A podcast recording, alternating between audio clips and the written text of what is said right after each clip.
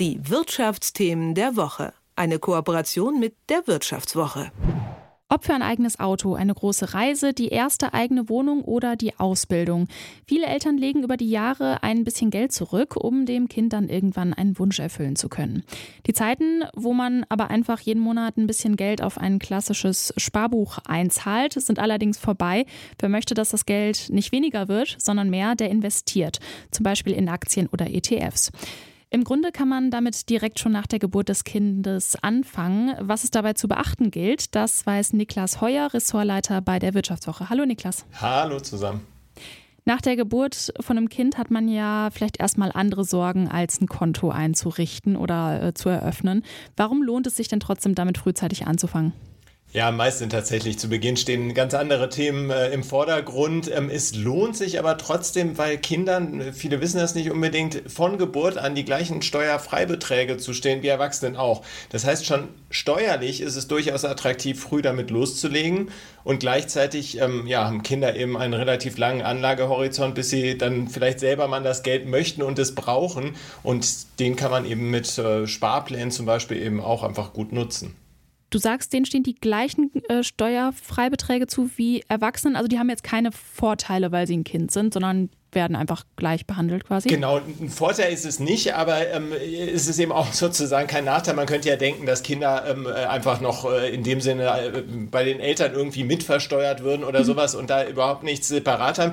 Die haben eben auch den Sparerpauschbetrag zum Beispiel. Was ist das? Das äh, heißt, äh, dass ich bisher waren es 801, seit Jahresanfang jetzt 1000 Euro im Jahr an Kapitalerträgen steuerfrei erhalten kann. Und ähm, das ist eben die eine Möglichkeit. Das ist aber auch nicht, noch nicht alles. Gleichzeitig gibt es noch einen Grundfreibetrag bei der Steuer. Der steht eben auch ab Geburt jedem zu. Ähm, unterm Strich sind das bis zu 12.000 Euro im Jahr, die ähm, eben auch ein, ein Neugeborenes schon pro Jahr steuerfrei an Kapitalerträgen erhalten kann. Man muss dazu sagen, um auf so große Summen zu kommen, muss man auch ein sehr großes Vermögen dann direkt zur Geburt anlegen. Mhm. Äh, von daher, das wird in den meisten Fällen, ähm, reden wir jetzt nicht über solche Summen, aber es wäre natürlich trotzdem auch bei kleinen Beträgen irgendwo schade, das völlig ungenutzt verpuffen zu lassen. Mhm. Äh, um jetzt nochmal kurz Grundsätzliches zu erklären, also äh, viele, viele wissen das sicher auch, aber warum ist es denn zurzeit keine gute Idee, einfach so ein kleines Sparbuch zu eröffnen. Also ich weiß noch, ich hatte als Kind so ein kleines Knacks-Sparbuch von der Sparkasse, ähm, so ganz einfach. Und da haben Opa und Oma dann mal irgendwie ein bisschen Geld drauf überwiesen. Warum ist es nicht mehr so sinnvoll, das zu machen? Ich habe mir gerade äh, tatsächlich genau von, von Banken auch nochmal die Konditionen so ein bisschen angeschaut. Es ist in den meisten Fällen so, äh, dass diese äh, Sparpläne, es gibt auch so Bonus-Ratensparpläne, ähm, wo ich dann im Laufe der Zeit noch ein bisschen Bonus äh, drauf bekomme dass die einfach nicht mehr attraktiv sind, weil die Zinsen da noch verdammt niedrig sind. Mhm. Also es sind bei den Sparkassen teilweise wirklich noch 0,001 Prozent Zins oder so, die es da gibt. Durch den Bonus wird es dann ein bisschen attraktiver. Wenn es ganz gut läuft, kann ich da vielleicht dann nach 18 Jahren so auf 0,3, 0,5 Prozent pro Jahr ähm, an, an Zins kommen. Aber das ist halt trotzdem viel zu wenig, äh, gerade wenn wir jetzt über eine Inflation im letzten Jahr von äh, gut 8 Prozent äh, sprechen. Da verliere ich da unterm Strich ja eigentlich Geld. Ja. Oder äh, genau, also die Zinsen werden im Prinzip dann eigentlich aufgefressen. Dadurch, werden ja. von der Inflation eben äh, bei weitem aufgefressen ja. und ich verliere immer an, an, an, Kaufkraft. Klar, das Geld ist nicht weg, aber ich kann mir dann in 18 Jahren damit eben deutlich weniger kaufen, weil es sich nicht eben, wenn ich die Inflation berücksichtige, vermehrt hat. Ja. Genau, also wenn man jetzt Geld für sein Kind anlegen möchte, äh, muss man ein Depotkonto eröffnen, also ein Konto, auf dem man Wertpapiere halten kann, zum Beispiel Aktien oder ETFs. Wie findet man sich denn zwischen den ganzen Anbietern zurecht? Also man, es gibt ja zig Anbieter, wo man Depots eröffnen kann. Ja, man sollte sich da von der Vielfalt nicht so richtig verwirren lassen. Es gibt so ein paar, die vielleicht jetzt äh, gerade Leute, die irgendwie so ein bisschen moderner unterwegs sind, im Moment ähm, oft äh, nutzen, weil es sehr spielerisch, sehr unkompliziert läuft. Zum Beispiel Trade Republic oder auch Scalable ähm, sind da vielleicht vielen Begriff. Bei denen ist jetzt zum Beispiel so, dass es äh, so Angebote für Kinder nicht gibt. Es gibt aber ganz viele, ähm, die gängigen Direktbanken, Online-Broker, ING, Comdirect, Consorsbank, wie sie auch alle heißen, die haben alle Angebote eben auch für Kinder, für Neugeborene in der Regel schon begonnen und da kann ich das ganz unkompliziert abschließen. Die Eltern sind dann meist Bevollmächtigte ähm, eben bei diesen, bei diesen Depots, ähm, müssen sich dann, wie das üblich ist, da ähm, mit Postident-Verfahren oder Video-Ident-Verfahren äh, eben identifizieren, wenn sie nicht selbst schon Kunde sind. Das geht wirklich äh, in kurzer Zeit und problemlos, das dann einzurichten. Mhm.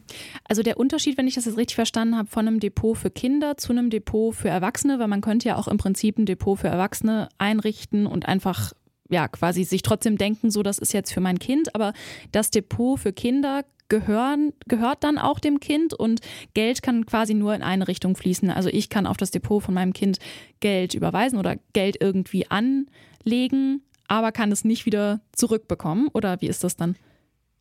Ja, also am Ende gibt es eigentlich äh, jetzt von rein den Funktionen her kaum Unterschied zwischen den Depots. Das ist tatsächlich so, ist einfach nur die Frage, ob die Banken eben auch für Minderjährige dann äh, ein Depot anbieten. Und ähm, theoretisch kann ich mir da auch Geld zurücküberweisen. Äh, rein von den Funktionen her ist das äh, schon möglich. Aber wenn ich das eben auf den Namen des Kindes mache, und das ist schon eine wichtige Frage, möchte ich das machen oder äh, lege ich es doch lieber eben, ähm, ja, wie gerade gesagt, gedanklich nur fürs Kind, aber man macht es auf den eigenen Namen.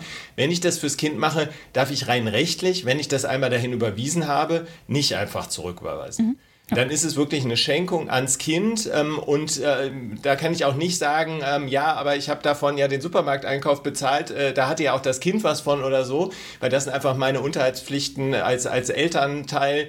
Und von daher, ähm, das äh, Geld, was dem Kind gehört, ähm, muss ich dann für das Kind eben ähm, auch ja, verwalten und mich darum kümmern. Genau. Und von daher ist eben dieses Zurücküberweisen da ein Problem. Und es wäre auch steuerlich ein Problem, weil dann steht schnell der Vorwurf im Raum, dass ich das nur als Steuersparmodell nutzen wollte, um da eben Kapitalerträge steuerfrei kassieren zu können, dass ich aber tatsächlich das Geld gar nicht dem Kind überlassen wollte. Mhm. Ähm, wir werden jetzt hier am, besser keine, keine konkreten Tipps geben, aber was, wir können ja mal besprechen, was so die beliebtesten Anlageformen für Kinder sind. Also es gibt ja Aktien, ETFs oder auch gemanagte Fonds. Was ist so unter den Eltern in Deutschland am beliebtesten? Also unter Eltern ähm, besonders beliebt sind tatsächlich ähm, Sparpläne auf Indexfonds, ETFs. Ähm, vielleicht, äh, da kann man schon eine klare Empfehlung abgeben. Was halt ganz wichtig ist, ist gerade wenn man über so lange Zeit anlegt und für Kinder anlegt, wo man sich vielleicht auch nicht so intensiv drum kümmern möchte, ist es halt absolut sinnvoll, eine breite Streuung zu haben, sehr solide anzulegen, eben auch weltweit eine Streuung. Und da bieten sich dann halt zum Beispiel äh, ETFs auf breite Indizes äh, dann an, ähm, wie auf den MSCI Weltaktienindex oder auch den MSCI All Country. Äh, ähm, äh, World Index. Das sind eben sehr breite Indizes, mit, äh, die viele Länder abdecken, viele Unternehmen dann abdecken und das sind tatsächlich auch die beliebtesten. Also gerade ETFs auf den MSCI World ähm, sind bei äh, den äh, Direktbanken, wir haben da Daten abgefragt, ähm, sind bei allen eben die Top-Produkte, die äh, für, für Junior-Depots oder Depots von Minderjährigen eben genutzt werden. Das sagt Niklas Heuer, Ressortleiter bei der Wirtschaftswoche. Vielen Dank, Niklas. Gerne. Die Wirtschaftsthemen der Woche. Eine Kooperation mit der Wirtschaftswoche.